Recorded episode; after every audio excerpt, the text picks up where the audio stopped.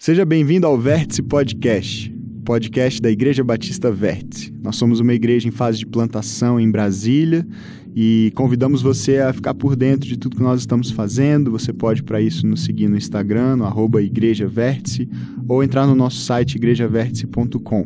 Nós estamos é, compartilhando toda segunda-feira aqui com você um novo episódio que é baseado nas nossas reflexões de domingo. Espero que você goste da mensagem de hoje e, se você quiser, compartilhe com mais amigos, familiares, para que mais pessoas possam também ser alcançadas por Jesus e pela Sua palavra. Vamos lá para o nosso episódio de hoje. Deus te abençoe.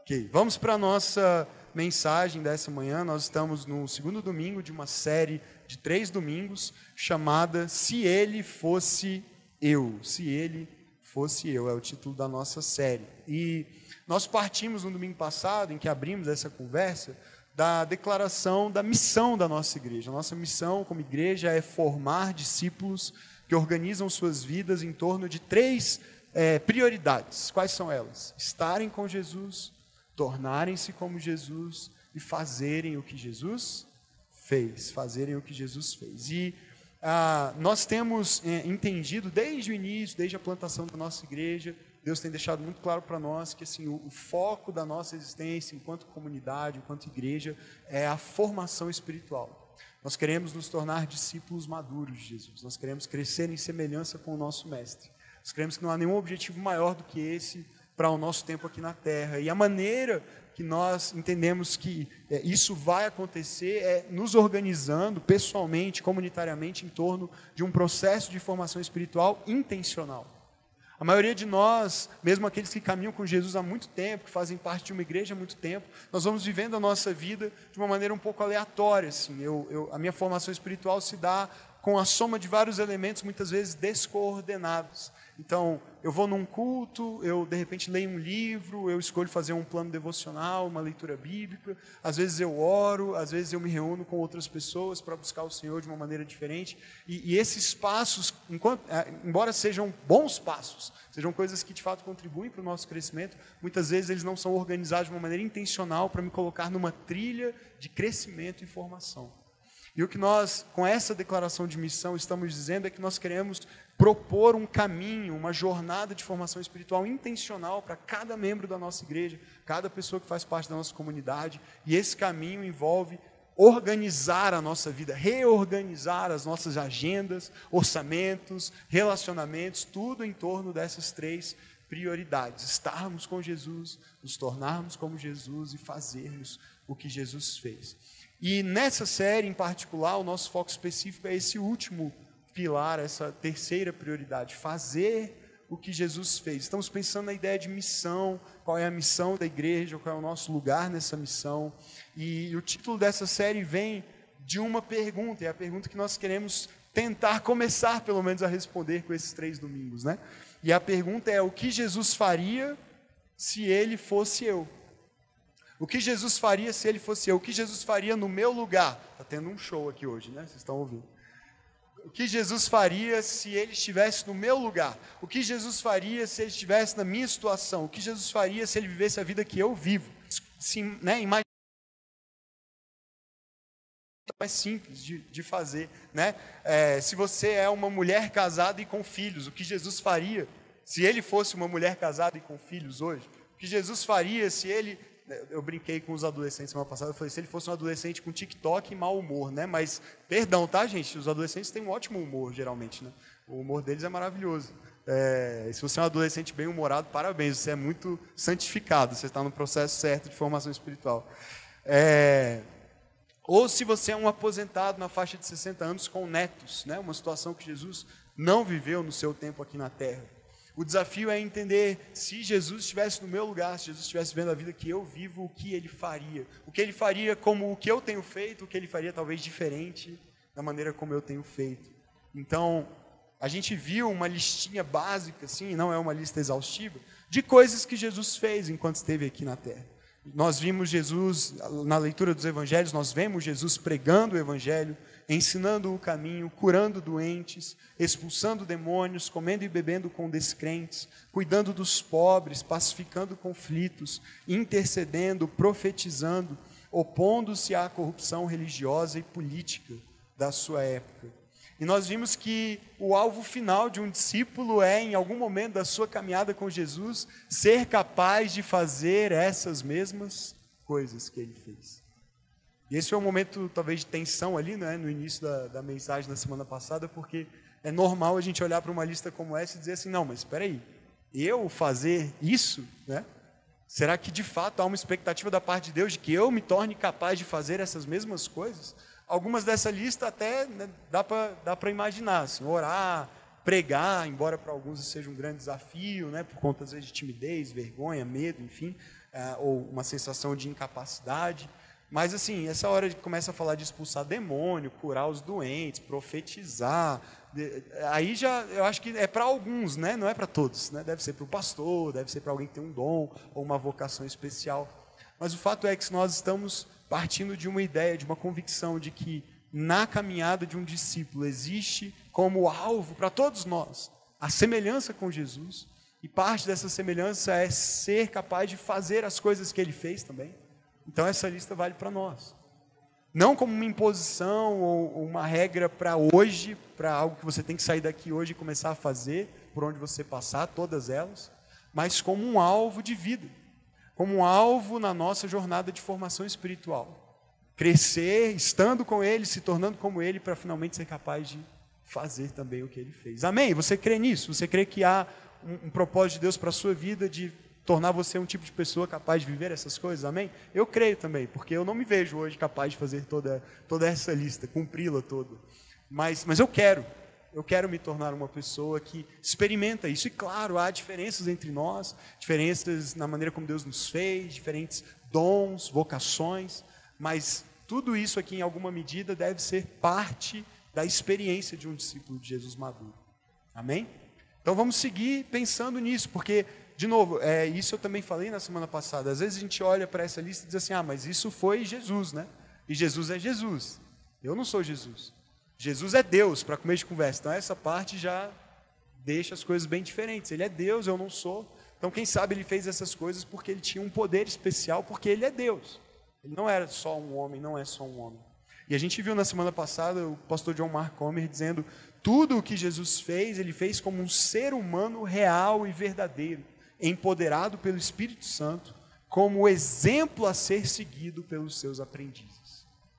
Tudo o que Jesus fez, ele fez é, como um ser humano real e verdadeiro e como um exemplo a ser seguido por nós, porque tudo o que Jesus fez, ele fez no poder do Espírito Santo.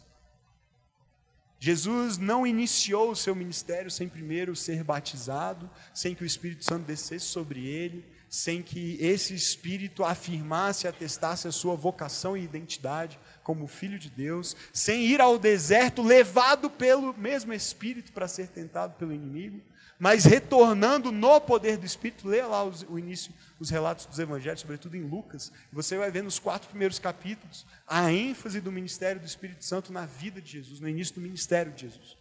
O tempo todo é assim: o Espírito Santo desce no batismo, o Espírito Santo o leva ao deserto para ser tentado, depois o Espírito Santo o traz de volta do deserto e ele inicia o seu ministério. E quando ele inicia o seu ministério público, ele diz, a partir da citação do profeta Isaías: O Espírito do soberano Senhor está sobre mim, e ele me ungiu para pregar, para curar, para libertar. Então, o ministério de Jesus foi exercido no poder do Espírito Santo, e o meu e o seu também devem ser. A nossa vida e, consequentemente, a nossa missão dependem totalmente do Espírito Santo. De fato, se nós olharmos para essa lista e para o que mais você quiser acrescentar nela, das coisas que Jesus fez, da vida extraordinária que ele viveu enquanto esteve aqui, se nós olharmos para essa lista a partir da perspectiva meramente da nossa capacitação, dos, das nossas habilidades, dos nossos talentos, das ferramentas que nós adquirimos com o estudo e conhecimento e a prática é impossível vivermos essa vida, é impossível fazermos essas coisas, é impossível repetirmos os passos de Jesus, mas no poder do Espírito Santo tudo é possível. Amém? Tudo é possível e foi assim que Jesus viveu a sua vida, o seu ministério, e é assim que ele chama a sua igreja a viver. Então, por isso, hoje nós vamos olhar para algumas passagens no livro de Atos dos Apóstolos, no início do livro de Atos dos Apóstolos. Por quê? Porque nós vamos olhar exatamente para o fato de que é, Jesus esperava isso da sua igreja e prometeu à sua igreja essa capacitação sobrenatural para que ela pudesse dar sequência à sua missão. Então, para que você não caia na tentação de sair daqui dizendo, é, mas ele me deu um monte de exemplos da vida de Jesus, eu continuo achando que eu não sou Jesus, então isso não se aplica a mim, a gente vai olhar para a igreja, a gente vai olhar para os discípulos, a gente vai olhar para os apóstolos, a gente vai olhar para pessoas, seres humanos como eu e você, que não podiam usar essa cartada, né, se você quer pensar assim, né, de, ah, mas eu sou Deus, então eu faço, né? E a gente vai olhar para como eles viveram a sua vida e as coisas que Deus fez através deles, por meio do poder do Espírito. Porque eu creio que hoje, em nome de Jesus, a gente vai sair daqui entendendo que para cumprirmos a missão de Jesus, nós precisamos do poder do Espírito de Jesus em nós. E esse poder está disponível, esse poder está acessível. E se você já é um discípulo de Jesus, ele já está em você. Ele já habita em você. Porque o Espírito Santo habita o coração de todos aqueles que creem. A gente vai começar pelo primeiro capítulo de Atos. Então, abra aí a sua Bíblia e você vai passando as páginas à medida que a gente for passeando por essas, esses textos no início do livro de Atos, mas os textos também estarão na, nas TVs aí para você acompanhar. A gente começa com Atos capítulo 1, verso 6. E esse momento é um momento que antecede a ascensão de Jesus. Então, para você se situar, Jesus já havia morrido, Jesus já havia ressuscitado, Jesus já havia aparecido algumas vezes aos seus amigos, aos seus discípulos, e ele está prestes a subir aos céus.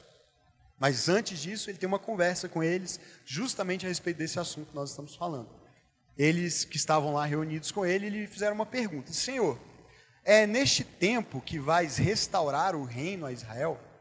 E ele lhes respondeu: Não lhes compete saber os tempos ou as datas que o Pai estabeleceu pela sua própria autoridade, mas receberão poder quando o Espírito Santo descer sobre vocês, e serão minhas testemunhas em Jerusalém, em toda a Judéia, Samaria e até os confins da terra.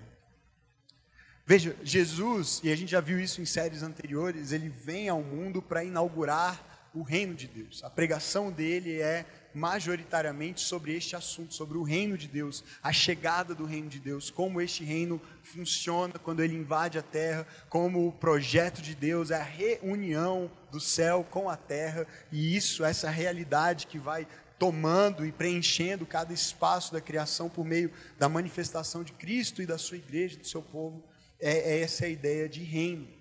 E no fim do seu tempo aqui na terra, portanto, ele comissiona os seus discípulos a darem sequência a essa missão. Ele, como o rei desse reino, recebeu do Pai toda a autoridade. E com base nessa autoridade, ele nos envia a fazermos as coisas que ele fez aqui, notadamente discípulos. Antes de qualquer outra coisa, o que ele fez enquanto esteve aqui foi discípulos, ele fez discípulos. E ele disse que nós deveríamos também fazer discípulos, batizar esses discípulos, ensinar esses discípulos a obedecerem a tudo o que ele mesmo nos ordenou. E ele prometeu que estaria conosco até o fim. E aí, nesse mesmo contexto, pouco antes de subir aos céus, ele, ele lhes dá essas orientações aqui. Ele os orientou a não ficarem se preocupando acerca de quando é que esse reino vai chegar entre nós de forma definitiva? E parece que mesmo ele tendo dito, olha, não se preocupem com essa questão de datas e tempos, é um dos assuntos favoritos dos crentes, né? Ficar tentando adivinhar quando é que vai ser, né? A gente adora. Não, vai ser assim, vai ser assado, e aqui estão os sinais, e ali estão. E é claro que nós devemos estar atentos aos sinais dos tempos, mas é, é um esforço um pouco inútil, concorda? Ficar tentando adivinhar o que Jesus disse que a gente nunca vai conseguir adivinhar. A gente não sabe quando vai ser, o Pai reservou para si esse conhecimento de quando é que o reino será de forma definitiva instaurado aqui. Mas o fato é que ele disse: olha, não se preocupem com isso, em vez disso, vocês, como meus discípulos, devem se preocupar em fazer o quê? Ir por todo o mundo, no poder do Espírito Santo que vai descer sobre vocês, e serem então minhas testemunhas. Esse é o foco da igreja, essa é a missão da igreja. E aí ele deixa claro que para que nós possamos cumprir essa missão, nós precisaremos de um poder que vai além de nós mesmos o poder do Espírito Santo. E aí, o que que isso causou nesses homens? Essa, é, essa é a minha pergunta hoje. O que que, de que maneira eles receberam essa palavra de Jesus e reagiram a ela? O que que Pedro e Tiago e João e os demais começaram a fazer uma vez que essa promessa foi dada a eles e mais, se cumpriu? Porque em Pentecoste essa promessa se cumpriu sobre eles. Essa promessa aconteceu. O Espírito Santo veio e foi derramado sobre todos os que, cri, os que criam, e muitos outros, a partir do testemunho desses que criam, vieram a crer também e começaram a fazer coisas. Começaram a fazer coisas. E o que é que eles fizeram melhor? Que poder é esse que foi derramado sobre eles? E de que maneira esse poder, com o perdão da redundância, os empoderou? Para que eles pudessem dar sequência então a essa missão. O primeiro poder que a gente vai ver que, que é derramado e vem sobre eles, e eu quero ressaltar, é o mesmo poder que vem sobre nós hoje, se nós estamos em Cristo e temos o Espírito, foi o poder da generosidade. O poder da generosidade. Olha só que interessante, Atos no capítulo 4 agora. Pouquinho depois, então, desses acontecimentos, Jesus ascende aos céus, e aí o Espírito Santo é derramado em Pentecoste, e aí eles começam, como eu disse, a fazer as coisas. Eles começam a dar sequência a essa missão. E que poder é esse que eles recebem com esse derramamento do Espírito? E o que esse poder causa? Esse primeiro poder, que é o poder da generosidade. Olha só, Atos 4, 32. Da multidão dos que creram, e aí já era uma multidão, né? Porque eu, eu, a gente não tem tempo de ler o livro de Atos inteiro, né? Então depois você, é o dever de casa para você. Mas várias coisas aconteceram do capítulo 1 ao capítulo 4. E uma delas foi que depois do derramamento do Espírito, os discípulos cientes de autoridade começam a pregar e multidões de pessoas são convertidas. Milhares e milhares de pessoas começam a vir à fé em Jesus, serem batizadas e incorporadas à igreja. Então aqui a gente já está falando de uma multidão, milhares de pessoas. E olha só, dessa multidão dos que creram, uma era a mente e um o coração. Só isso aqui já dava uma série de mensagens, acho que para o resto da nossa vida, né, gente? A gente aprender a viver como um só, em unidade, uma só mente, um só coração. Sendo muitos, pensarmos, sentirmos, vivermos a vida cristã em unidade. Ninguém considerava unicamente sua. Isso aqui é maravilhoso. Vai ser difícil eu não ficar parando né, em cada frase, porque, meu Deus, ninguém considerava unicamente sua coisa alguma que possuísse, mas compartilhavam tudo o que tinha.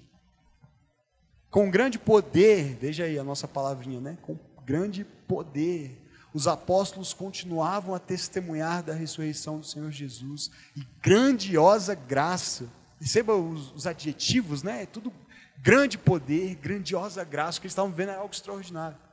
Grandiosa graça estava sobre todos eles. E olha só, a evidência desse poder. O que, que esse poder causava nessa vida comunitária? Não havia pessoas necessitadas entre eles. Pois os que possuíam terras ou casas as vendiam, traziam o dinheiro da venda e o colocavam aos pés dos apóstolos, que o distribuíam segundo a necessidade de cada um.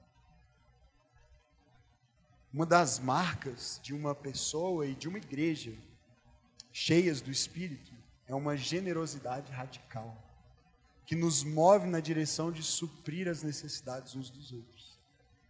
E o poder do Espírito estava sobre eles, e esse poder, uma grandiosa graça, o que, é que isso causava? Generosidade. Parece simples, né? Parece ser uma coisa que não, não precisaria tanto assim de um poder tão extraordinário. Ser generoso. Eu tenho, eu reparto. Você não tem e precisa, você recebe de alguém que tem. Parece algo tão simples, quase óbvio, quase é, é, natural, mas, gente, vamos falar sério, não era natural naquele tempo, continua não sendo. O natural para nós é o oposto disso. É o acúmulo, é a ganância, é nunca acharmos que temos o bastante, é não nos dispormos a repartir. A não ser eventualmente numa ação assim, especialmente caridosa. Mas via de regra, no, no batidão normal da vida, a nossa verdadeira preocupação é como é que eu faço para ganhar um pouquinho mais, como é que eu faço para investir melhor o que eu já tenho, como é que eu faço para que renda mais, como é que eu faço para comprar o que eu ainda quero e não, e não comprei. Esse é o padrão, esse é o normal. E aí de vez em quando a gente precisa ler uma declaração que começa, Pai Santo, né? Tudo que tem, sou, vem de ti, pertence a ti. Para a gente ser lembrado cultivar uma vida que vai na contramão, na verdade, do curso deste mundo, do curso dos nossos próprios corações. Mas o que essa igreja nos ensina, o que Jesus nos ensina, o que a palavra dele nos ensina, é que uma igreja cheia do Espírito, corações cheios do Espírito, são prontos, são movidos na direção de uma generosidade radical.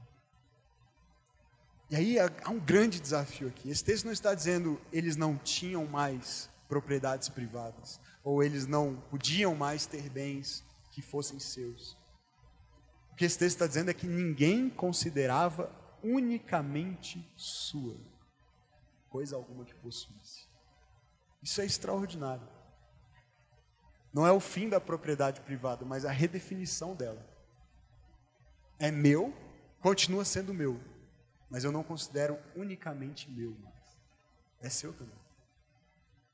Se nós somos parte de uma mesma família, de um mesmo povo, tudo o que eu tenho agora não é unicamente meu, é nosso. Amém? Vocês estão muito calados. É difícil, né? Falar amém para isso. Difícil. Empresta o seu carro, estou precisando resolver um negócio, posso usar não sei o quê, você tem um negócio sobrando lá na sua casa, você pode doar, você pode, você pode de repente se apertar um pouquinho para participar desse movimento. E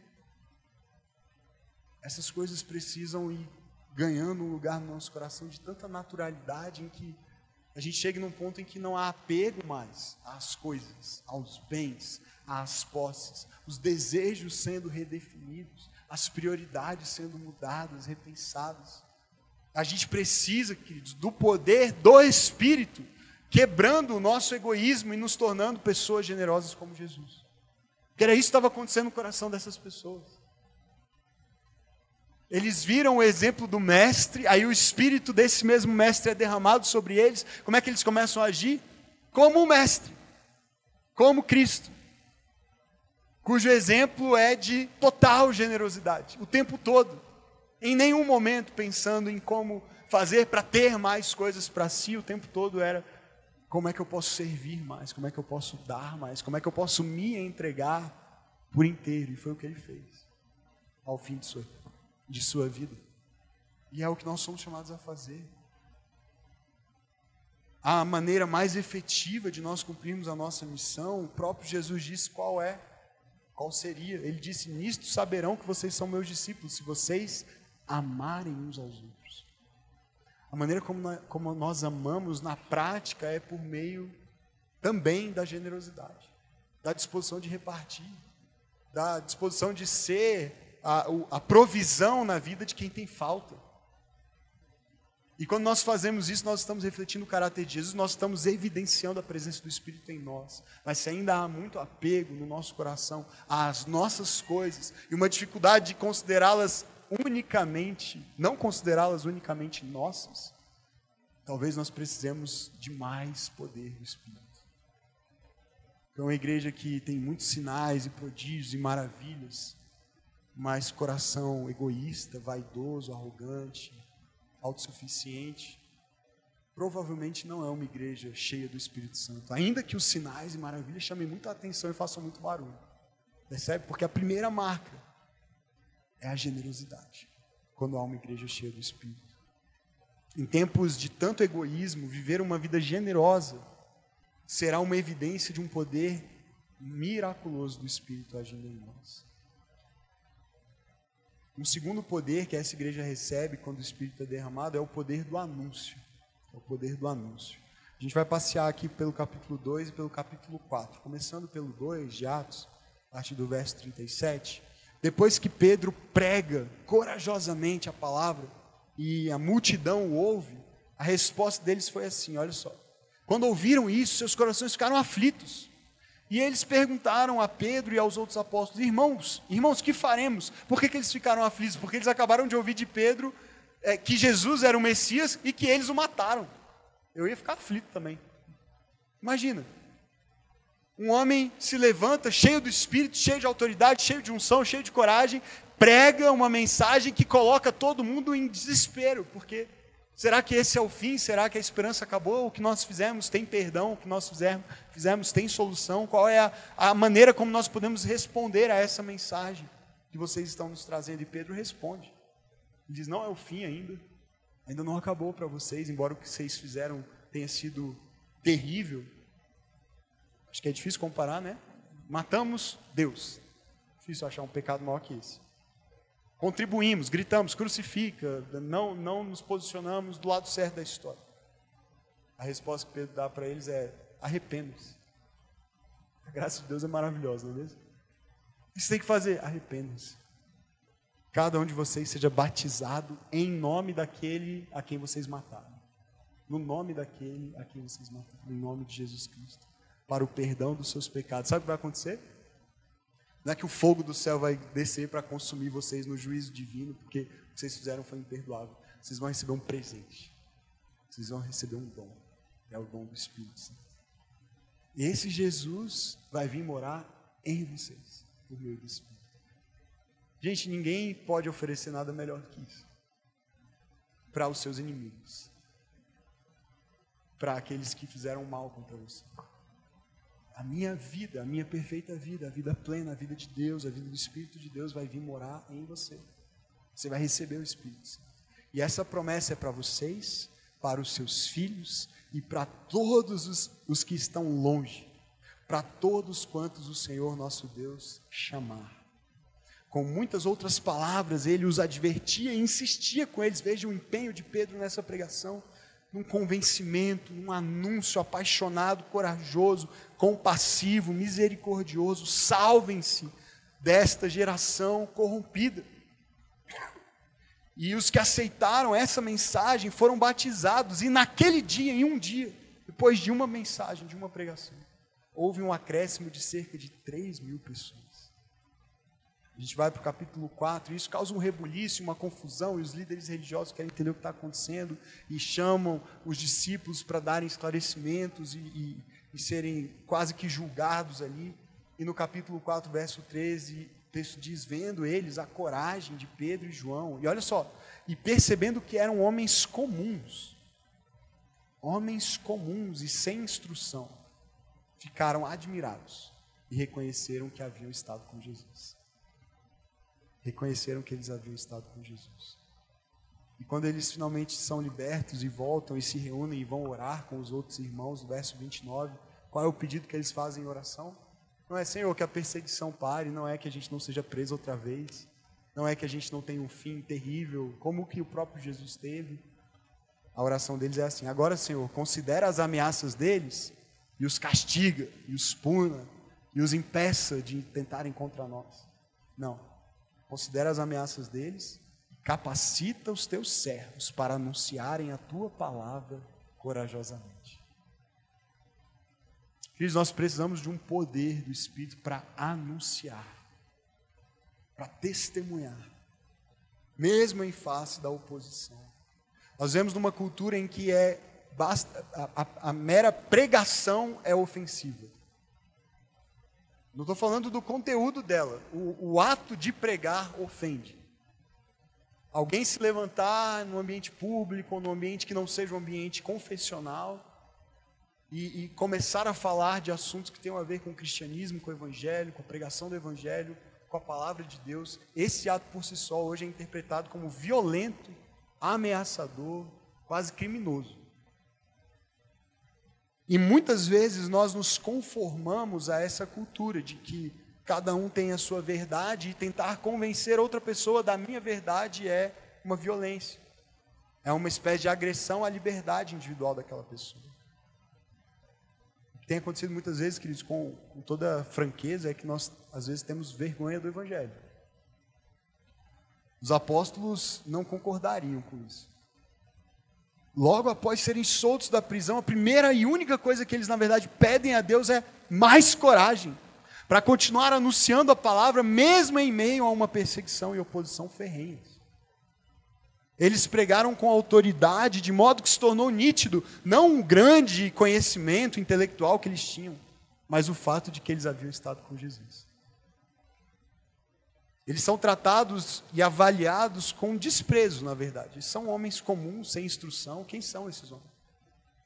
Mas a maneira como eles estavam anunciando a verdade do Evangelho, a verdade do reino, a verdade sobre Cristo, tornou impossível as autoridades não reconhecerem que esses homens haviam estado com Jesus. Que eles estavam fazendo coisas muito parecidas com aquele a quem eles haviam matado também faziam.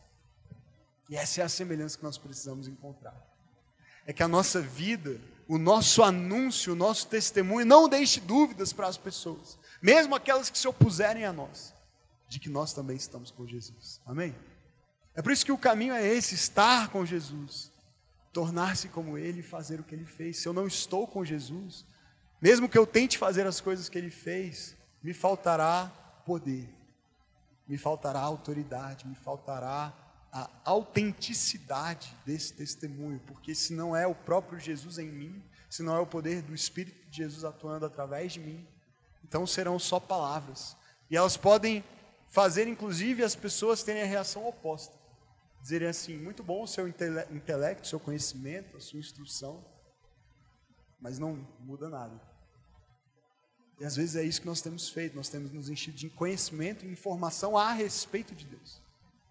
E aí, quando nós falamos, as pessoas até acham bonito e acham convincente, mas não muda a vida delas, não muda o coração, não as faz se prostrarem e reconhecerem que nós estamos com Jesus, que Jesus está em nós. O que, que eles pregavam quando eles se levantavam para pregar? Algo tão simples. O que, que nós faremos, irmãos? Arrependam-se, sejam batizados e recebam o Espírito Santo.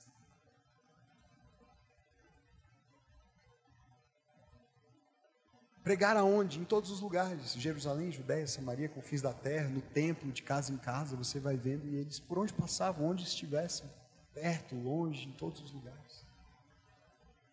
Mas mas, queridos, a verdade é que a gente tem hoje uma grande crise com essa parte aqui do pregar o quê? Porque a gente olha, então, e, e eu vi algumas pessoas balançando a cabeça em concordância comigo, quando eu disse que hoje a gente parece que tem vergonha e medo de ofender as pessoas com a nossa pregação, porque o ambiente cultural é esse. Mas a sensação que eu tenho é que muitas vezes, quando a gente se enche de coragem para falar, mesmo no ambiente de oposição, na maioria das vezes a gente tem sentido de coragem para falar de outras coisas. Coisas que parecem muito ter a ver com o que é essencial, mas que não são essenciais.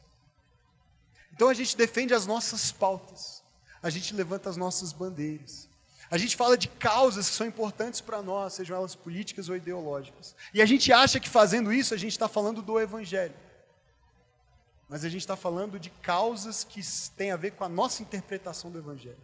Mas a gente está falando muito pouco do Evangelho. E se eu preciso te convencer disso, eu só vou dizer 2022. Eu acho que eu não preciso falar mais nada. Porque o que aconteceu no, no ano passado foi basicamente isso. A igreja entrando na guerra ideológica e cultural, não para falar de Jesus, mas para falar das coisas que ela achava que Jesus falaria diante de determinadas falas contrárias. E aí a gente se dispôs a perder relacionamentos, amizades, famílias, igrejas, amigos, ambiente de trabalho, destruir grupos de WhatsApp. Em nome não do evangelho. E essa é a confusão, porque é muito tênue a linha. De fato, não é fácil. Nem sempre é fácil fazer essa distinção.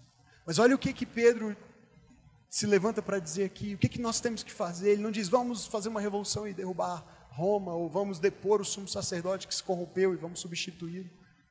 Vamos fazer com que essas e aquelas pautas entrem numa votação para que Israel volte para o caminho certo. Ele diz: arrependam-se, creiam em Jesus, sejam batizados, recebam o Espírito Santo. E se vocês fizerem isso, e se o Espírito Santo de fato preencher a vida de vocês e transformar a vida de vocês, o resto que tiver que acontecer vai acontecer sob a condução desse Espírito, porque a vida que vocês vão viver de generosidade, de anúncio, no poder do Espírito, vai gerar a transformação que precisar gerar por onde você passar. Mas o foco deles, desses homens era dizer para aquela multidão: arrependam-se, mudem de caminho, parem de apontar o dedo para Roma ou para o outro como a causa do problema, olhem para si mesmos, se prostrem e reconheçam que vocês precisam de Jesus que precisam do Espírito de Jesus em vocês para fazer a obra de mudança no coração de vocês, para que vocês se tornem capazes de serem agentes de mudança no mundo. Mas a gente quer mudar o mundo sem mudar a nós mesmos. A gente quer mudar o país, a gente quer mudar a cidade, a gente quer mudar o presidente, a gente quer mudar o governo, a gente quer mudar as leis, a gente quer mudar. Mas a gente mesmo muda muito pouco. A gente, a gente muda muito pouco. A gente tem crescido pouco em amor, a gente tem crescido pouco em generosidade, a gente tem crescido pouco no anúncio do Evangelho. Do Evangelho. E ocupado as nossas redes sociais, os nossos grupos de WhatsApp, as nossas conversas nos cafés, com outros assuntos e outras prioridades. Nós, Paulo disse assim em Romanos 1,16: Eu não me envergonho, não das minhas preferências ou opiniões, eu não me envergonho do Evangelho. Porque ele é o poder de Deus para a salvação de todo aquele que crê. Pode salvar alguém, queridos. Não é uma vida culturalmente mais moral ou mais ética segundo a sua régua. A pessoa pode ser a mais ética possível e ir para o inferno sem Jesus. Porque o que nos salva não são as nossas boas obras. Que nos salva não é a nossa medida de justiça à luz das pessoas. O que nos salva é o poder do Evangelho convertendo os nossos corações, dobrando os nossos corações diante de Cristo e nos levando a reconhecer a nossa necessidade de arrependimento e salvação por meio da fé nele. Então nós temos um poder de fato de anunciar às pessoas a mensagem que é o poder para salvá-las. De novo, estou sendo muito redundante aqui, o máximo que eu posso para deixar o mais claro possível. Nós temos o poder de anunciar às pessoas a mensagem que é o poder que pode salvá-las. Nós temos esse poder. E ele pode salvar as pessoas. Mas nós precisamos anunciar, amém? Nós precisamos abrir os lábios e dizer para elas. Nós precisamos abrir a nossa boca e falar, porque a mensagem é um anúncio, é uma proclamação, é uma pregação, e como ouvirão se não houver quem pregue? E você e eu fomos chamados a pregar, amém? Não só eu faço isso profissionalmente, é até bem fácil, depois que você se acostuma. Esse ambiente aqui é bem favorável para eu pregar. Você veio aqui para me ouvir, né? Assim, não só para isso, né? Bem mais do que isso. Mas você veio disposto a me ouvir.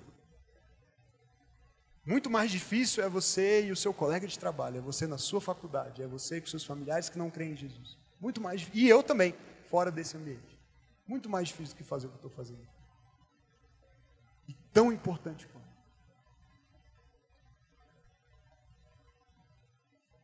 Eles receberam também o poder da cura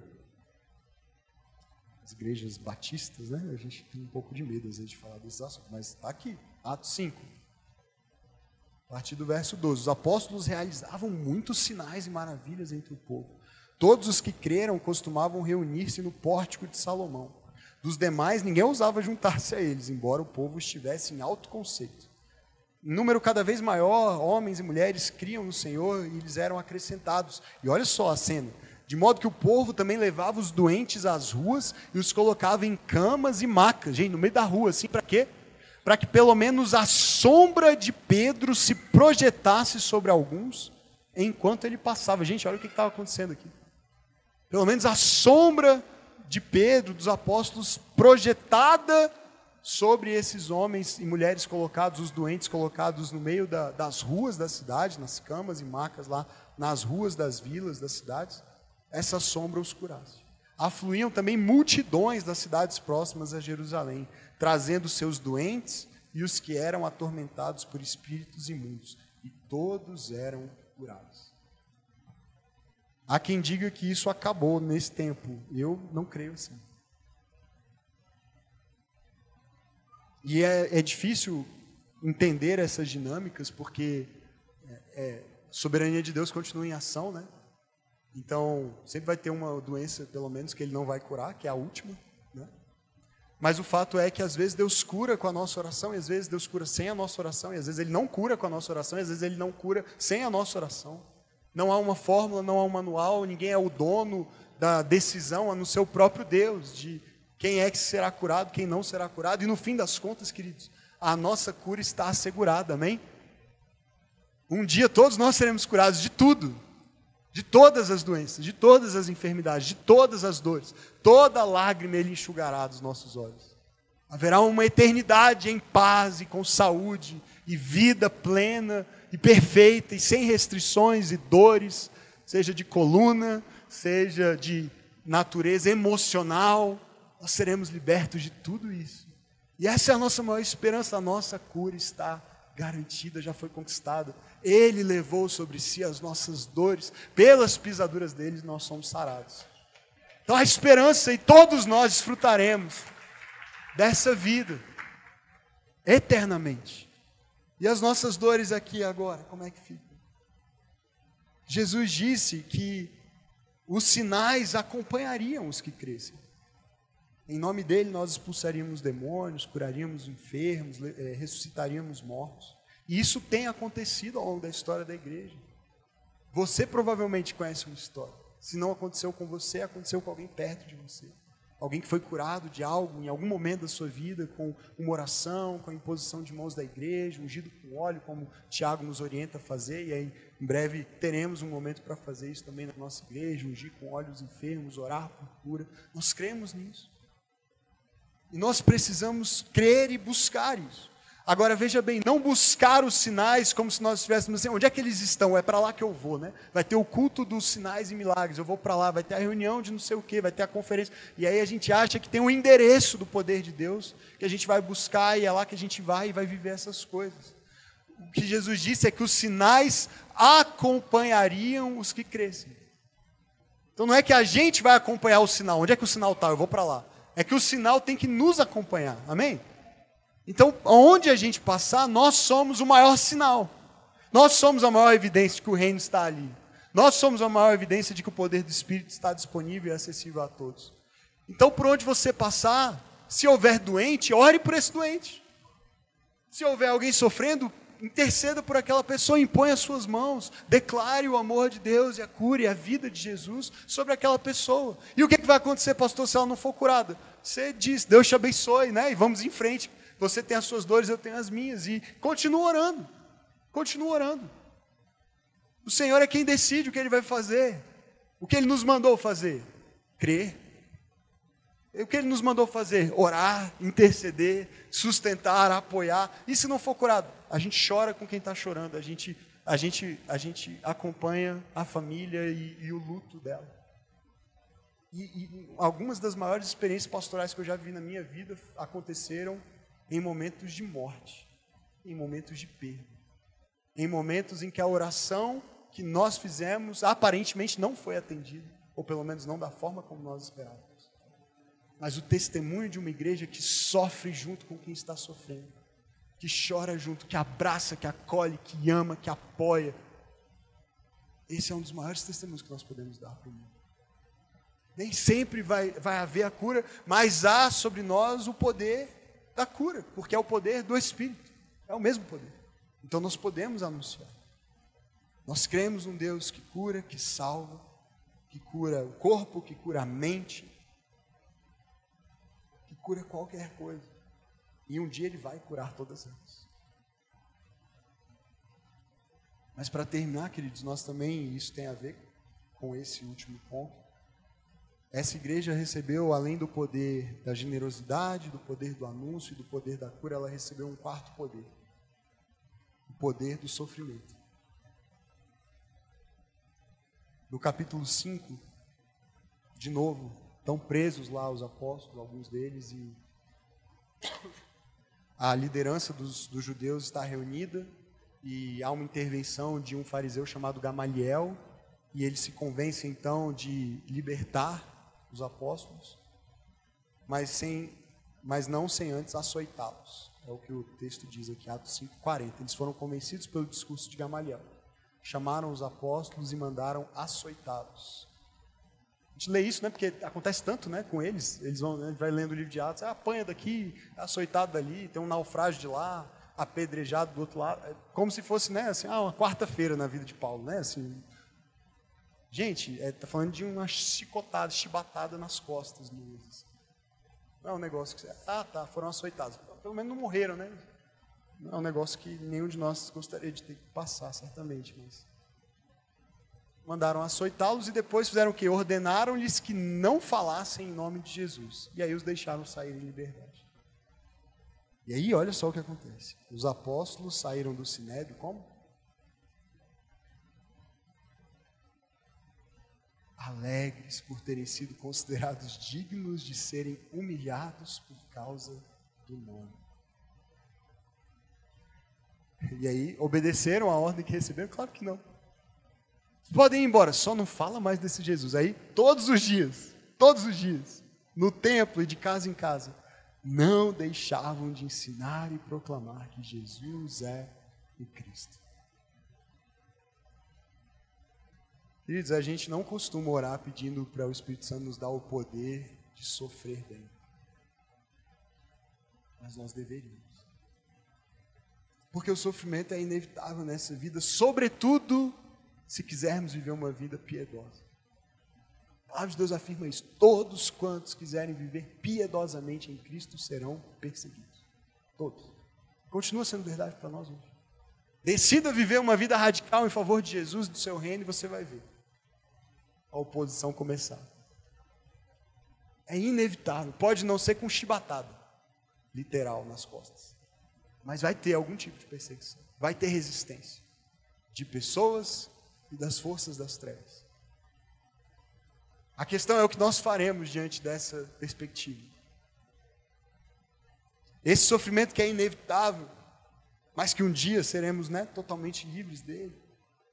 Ele está diante de nós e nós precisamos do poder do Espírito para suportá-lo e para perseverar até o fim para não esmorecermos e desistirmos diante do sofrimento.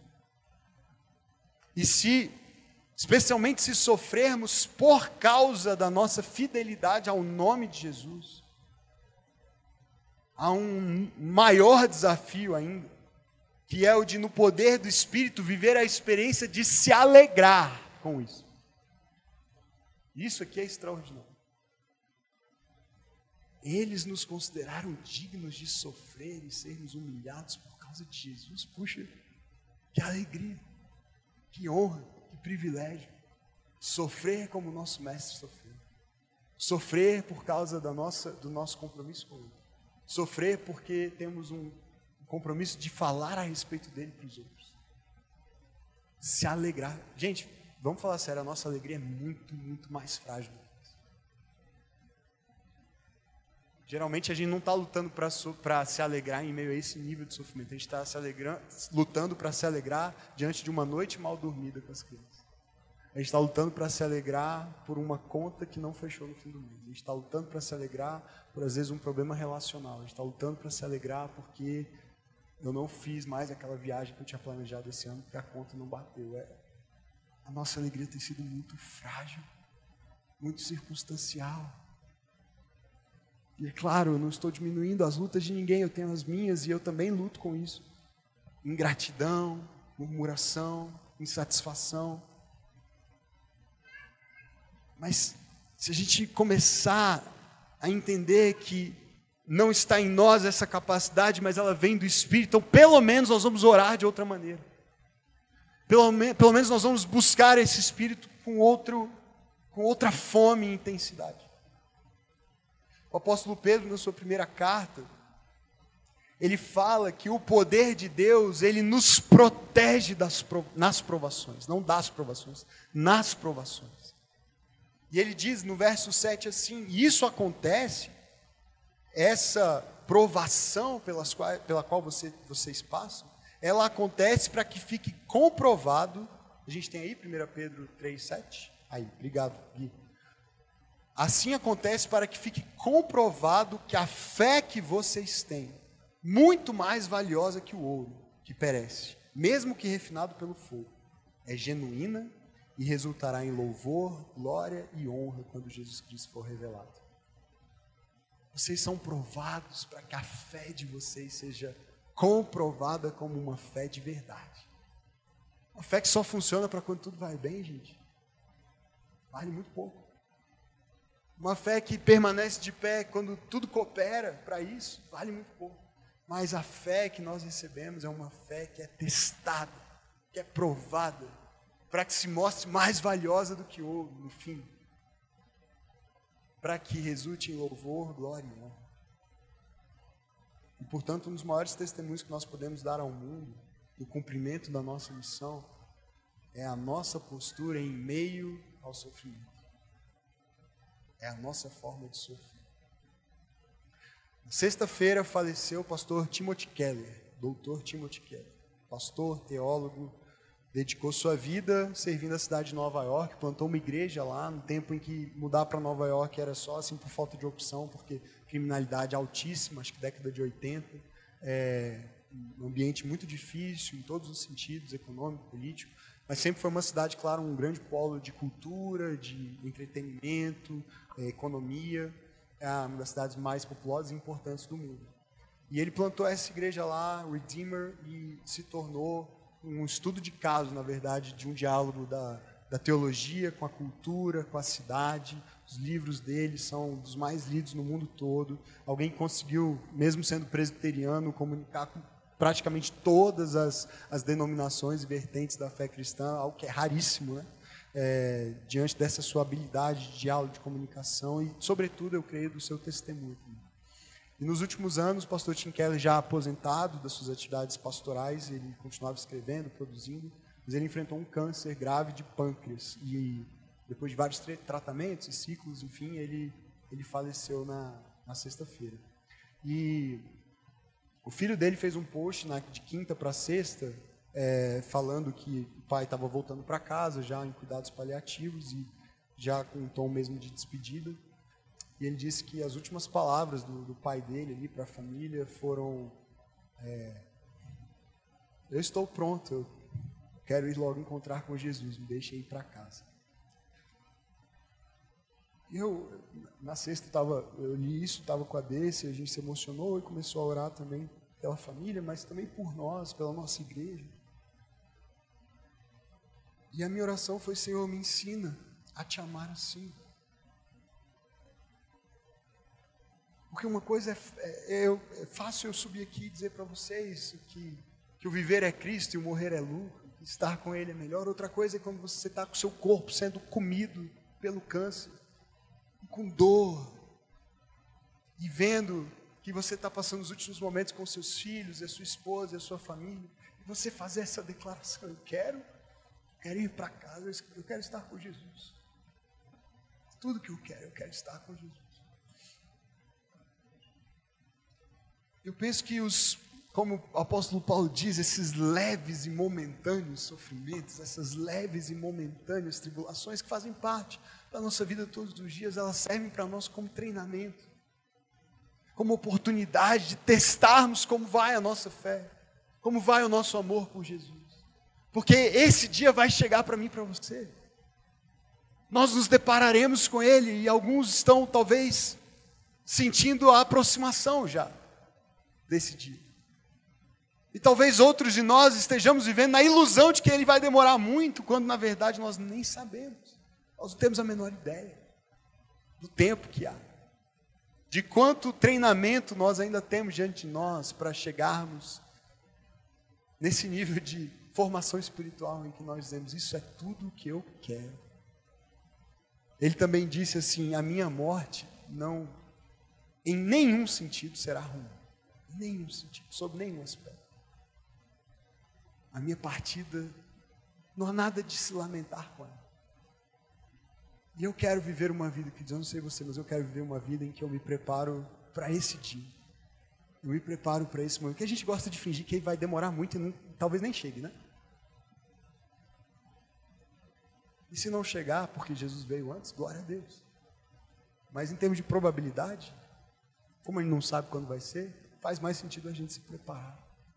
E ainda que ele venha antes, eu quero ter esse coração que anseia, quero ter esse coração que deseja, mas eu sei que não é o coração que eu tenho hoje ainda, não da maneira como eu gostaria. Então eu preciso do poder do Espírito Santo. Você precisa também? Então nós ficarmos todos em pé e orarmos nesse sentido.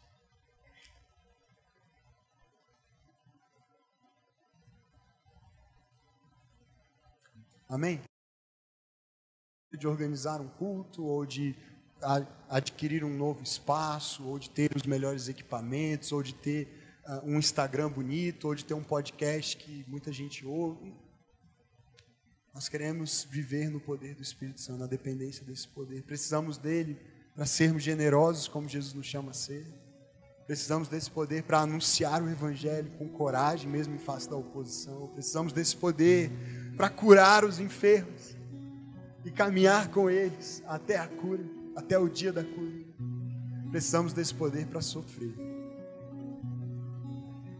E antes de orar com você, eu quero ler só mais uma coisa, e é É algo que de vez em quando eu cito, eu gosto muito. É um trecho de um dos primeiros documentos é, registrados fora do cânon da Escritura a respeito do tipo de vida que a igreja primitiva vivia. É uma carta conhecida como Carta de Ogneto.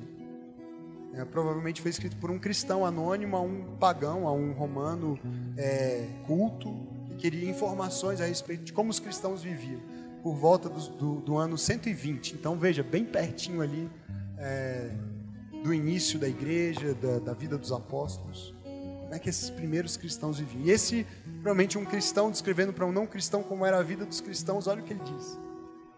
Sua, sua língua, dando-se aos costumes de cada lugar, quanto à roupa e ao alimento e a todo o resto. Agora veja bem, eles testemunham um modo de vida admirável e sem dúvida paradoxal. Vivem na sua pátria, mas como se fossem estrangeiros, forasteiros Participam de tudo como cristãos e suportam tudo como estrangeiros. Toda pátria estrangeira é sua pátria, e cada pátria é para eles estrangeira. Casam-se como todos e geram filhos, mas não abandonam os recém-nascidos. Compartilham a mesa, mas não o leito. Vivem na carne, mas não segundo a carne. Moram na terra, mas têm sua cidadania no céu obedecem às leis estabelecidas, mas com a sua vida superam todas as leis. Amam a todos e são perseguidos por todos. São desconhecidos e ainda assim condenados. São assassinados e deste modo recebem vida. São pobres, mas enriquecem a muitos. Carecem de tudo, mas têm abundância de tudo são desprezados e no desprezo recebem a glória. São amaldiçoados, mas depois proclamados justos. São injuriados e, no entanto, bendizem.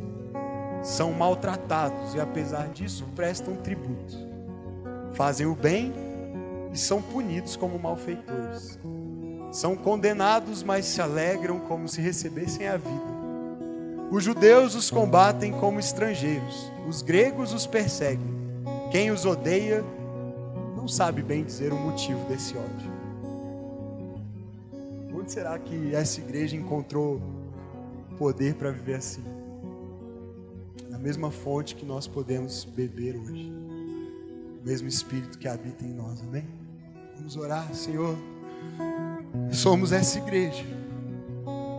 Somos a tua igreja.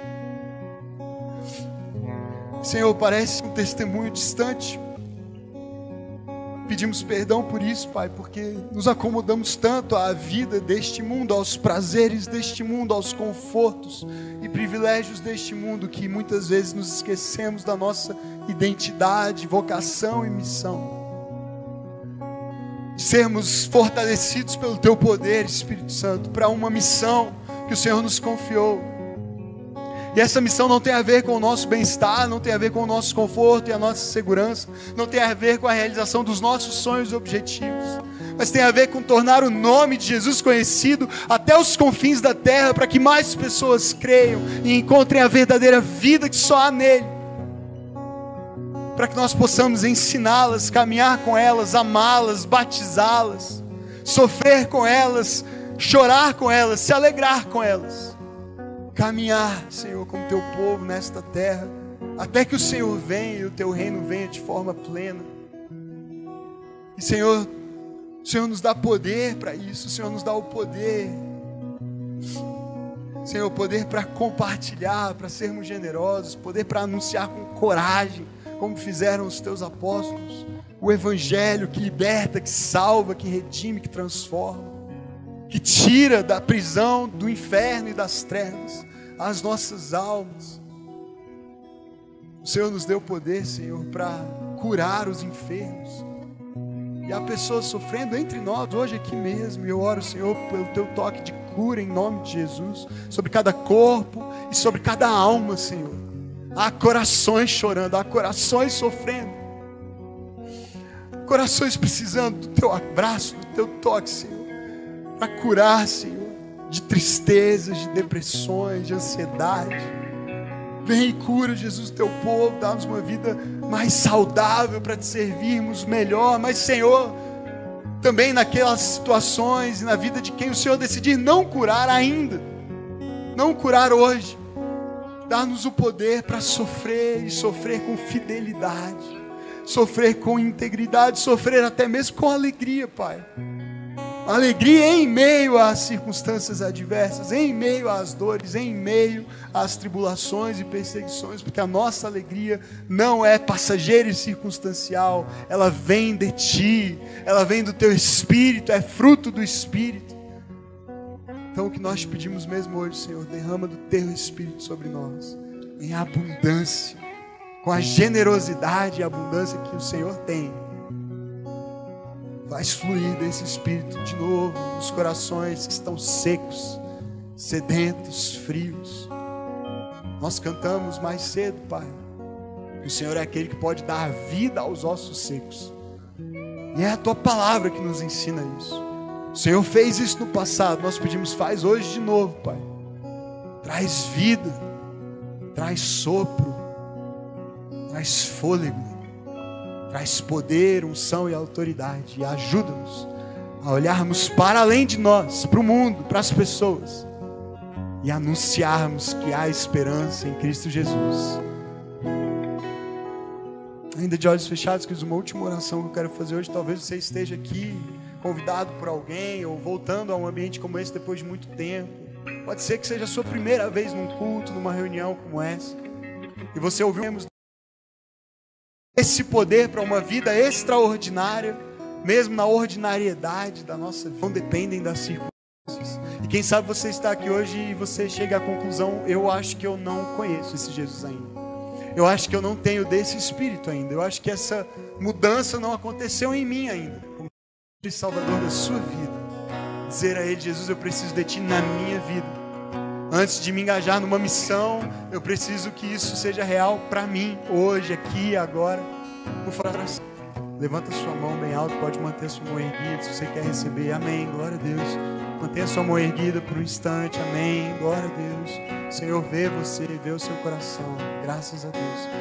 Pode manter sua mão erguida enquanto eu oro. Pai, muito obrigado por cada coração que se rende, que se abre para Cristo nessa manhã. Espírito Santo, entra nesses corações, faz a tua obra de novo nascimento, traz o perdão dos pecados, a disposição de obedecer a Jesus, de viver uma vida como um discípulo, um seguidor, que amará o Senhor acima de todas as coisas e viverá para a tua glória, para o teu louvor.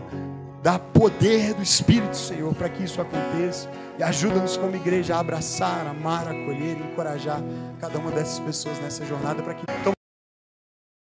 bens, glória a Deus, nós nos alegramos com isso, nós estamos à sua disposição para caminhar com Obrigado por ouvir esse episódio do Vértice Podcast. Na semana que vem nós estaremos de volta com um novo episódio. Por enquanto, inscreva-se ou curta aqui, adicione aos seus favoritos o nosso show para que você receba as notificações dos próximos episódios. Se você puder, deixe uma avaliação e compartilha com alguns amigos também, isso nos ajuda bastante a fazer com que a mensagem sobre Jesus alcance mais pessoas. Prazer ter você aqui com a gente. Deus abençoe a sua vida.